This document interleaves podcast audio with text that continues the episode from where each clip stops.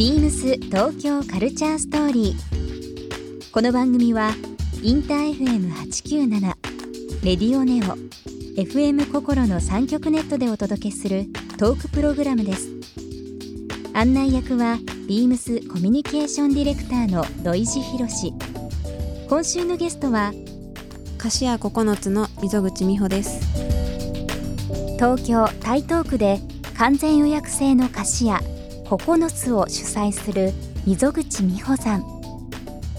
お茶和菓子陶器へのこだわりやお店で提供する時間への思いなどさまざまなお話を伺います BeamsBeamsBeams Beams Tokyo Culture Story Beams Tokyo Culture Story This program is brought to you by Beams. Beams. ありとあらゆるものをミックスして自分たちらしく楽しむ。それぞれの時代を生きる若者たちが形作る東京のカルチャー。Beams 東京カルチャーストー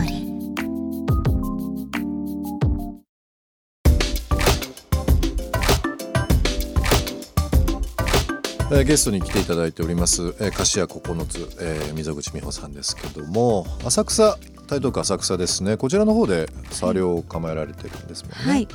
えっと、6年前ぐらいからですねあの、うん。看板も全く出ていないっていうはい。怪しい真っ暗い真っ黒に塗りつぶされた場所なんですけれども外観が。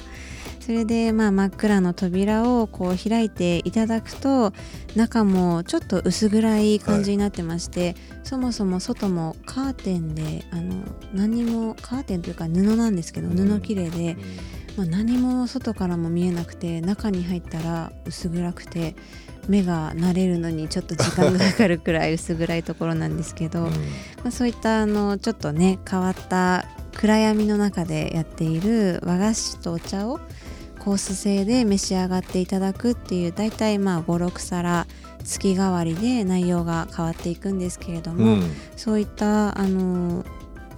お店になるんですよね、まあこちら完全予約制ということで毎月1日でしたっけ、毎月1日のそうですね、うん。朝8時から翌月分の作業をメールで。メールにて予約をいっぺんに開始になるという生意気なお店でございます。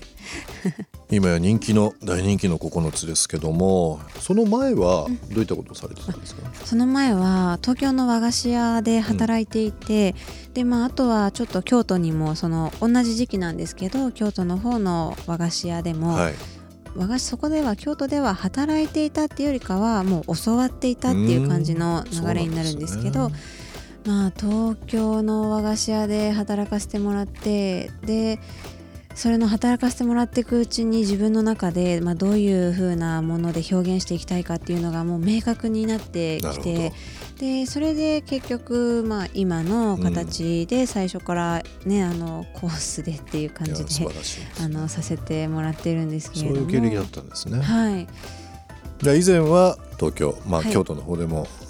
お勉強されたという部分なんですが、はいもうどっか他には何かこう学んだりだとかっていうのはえっと、もともと高校時代はずっと、まあ、高校時代というか本当に長く小学小学校の後半ぐらいからうん。ずっとバドミントンをやってたんですよ、おはい。私。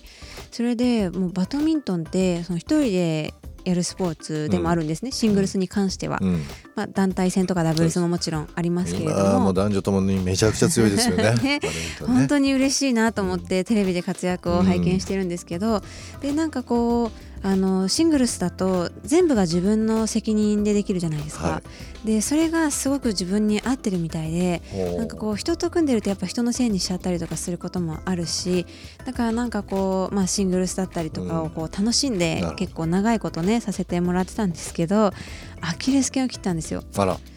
でその時に初めて自分の将来について考えたんですよ。うん、で私何したいんだろうって思ってプロのバドミントン選手とかうん。本気で目指そうって思ってたんで、それがアキレス腱切れたらまあなかなかもうねそれどころじゃないし、うん。怪我をしたらやっぱりスポーツってなかなか本当に難しくて。ね続くのは続けるの難しいですからね。ね、で指導の方に回る方もいらっしゃると思うんですが、ん。私はやっぱちょっと指導するのが得意な方ではないんじゃないかなっていうふうに自分の中で思って。自分分析は早いですね。そうもうあの悟りが早いっていうか。悟りが。僕いまだに誘ってませんけどね。そんなことないじゃないですか。やめてください。そういう経歴だったんですか。はいなんか学生の。あの学生の頃はそんな感じで自分の中でうん。こう自分自身に自問自答してでもうスポーツではないんだなって思ってですね、それからまあ小さい頃から私は食べるのが好きっていうよりかは作ったものを食べていただいてその食べていただいた方が喜んでいる姿が見たいっていう。うんなるほど。単純にその結構ね自分が食べるのが好きって仏さんいうのの言葉ですよもう。本当に。素晴らしいな。それでなのでその時の喜びとかがやっぱりこう自分の中にあったんでしょうね。うん。それで料理か、まあ、お菓子を作る方の道に進んでいこうっていうふうになんか思ったみたいでそれで短期大学の方に進ませてもらってでもその時は料理の方の短期大学なんですよ。でお料理の栄養士と調理師が取れるっていう風な学校の2年間の大学で2年間の短大で。うん。でそこに行ってでも学んでいくうちにだんだんとあれちょっとお菓子が作りたいのかもしれないなって思うようになって、で就職活動の時にこういろんななんかこうパンフレットみたいなのがあってそれを全部見てたら和菓子屋もともと洋菓子はええ。そこまでこう馴染みがなかったので、うん。自分の中でどちらかというとあんだったり、はい。小豆を炊くことだったりやっぱ豆が好きだったから、まあ、そうなってくると和菓子だなと思っていろいろ和菓子屋で働くのも見たんですけどなんか求人募集の絶対的なる要項にはい。製菓学校卒業者のみっていう感じで条件が書かれてるんですよ。うんで私製菓学校じゃなくて調理の方行っちゃったもんで、あれちょっとしまったなと思って。で普通にこう働和菓子屋で働きたいならいわゆる看板娘みたいな感じでこう、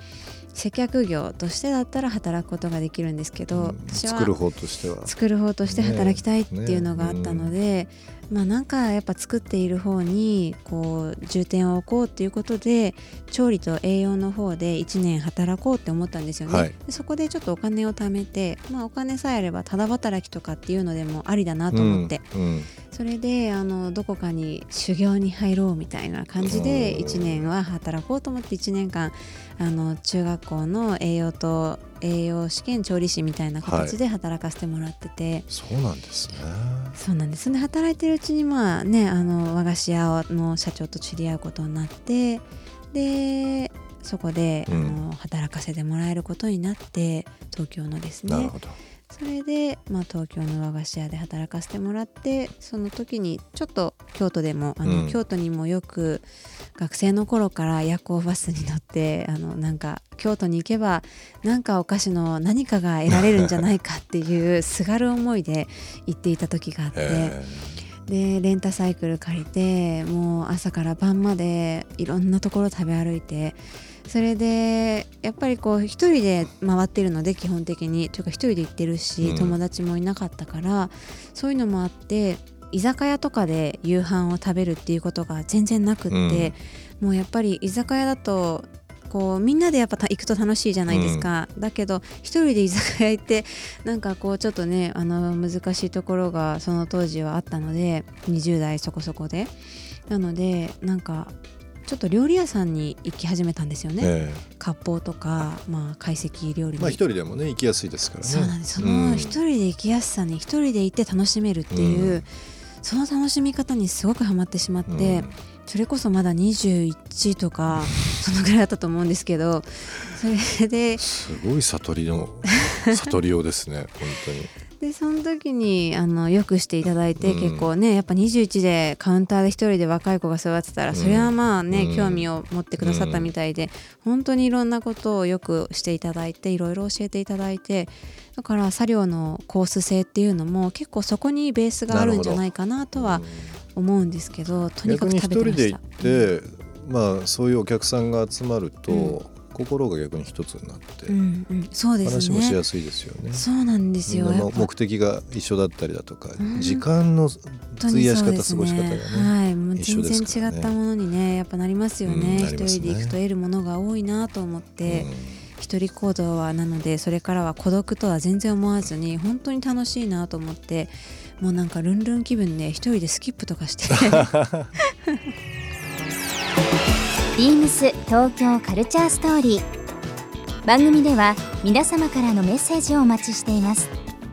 メールアドレスは beams897 アットマークインター FM.jp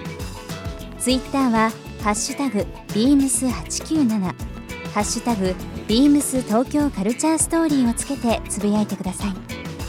またもう一度お聞きになりたい方はラジコラジオクラウドでチェックできます。ビームス東京カルチャーストーリー明日もお楽しみに beams ビームスプラス原宿ショップスタッフの佐藤亮介です。ビームスプラス原宿では2月28日から3月2日までキャプテンサンシャインの2020年秋冬シーズンコレクションの受注会を開催します。期間中は2020年秋冬のアイテムサンプルをご覧いただけ、ビームスで展開しないアイテムを含め、キャプテンサンシャインのフルラインナップの中から受注が可能です。皆様のご来店をお待ちしております。beams 東京カルチャーストーリー Beams Tokyo Culture Story. This program was brought to you by Beams.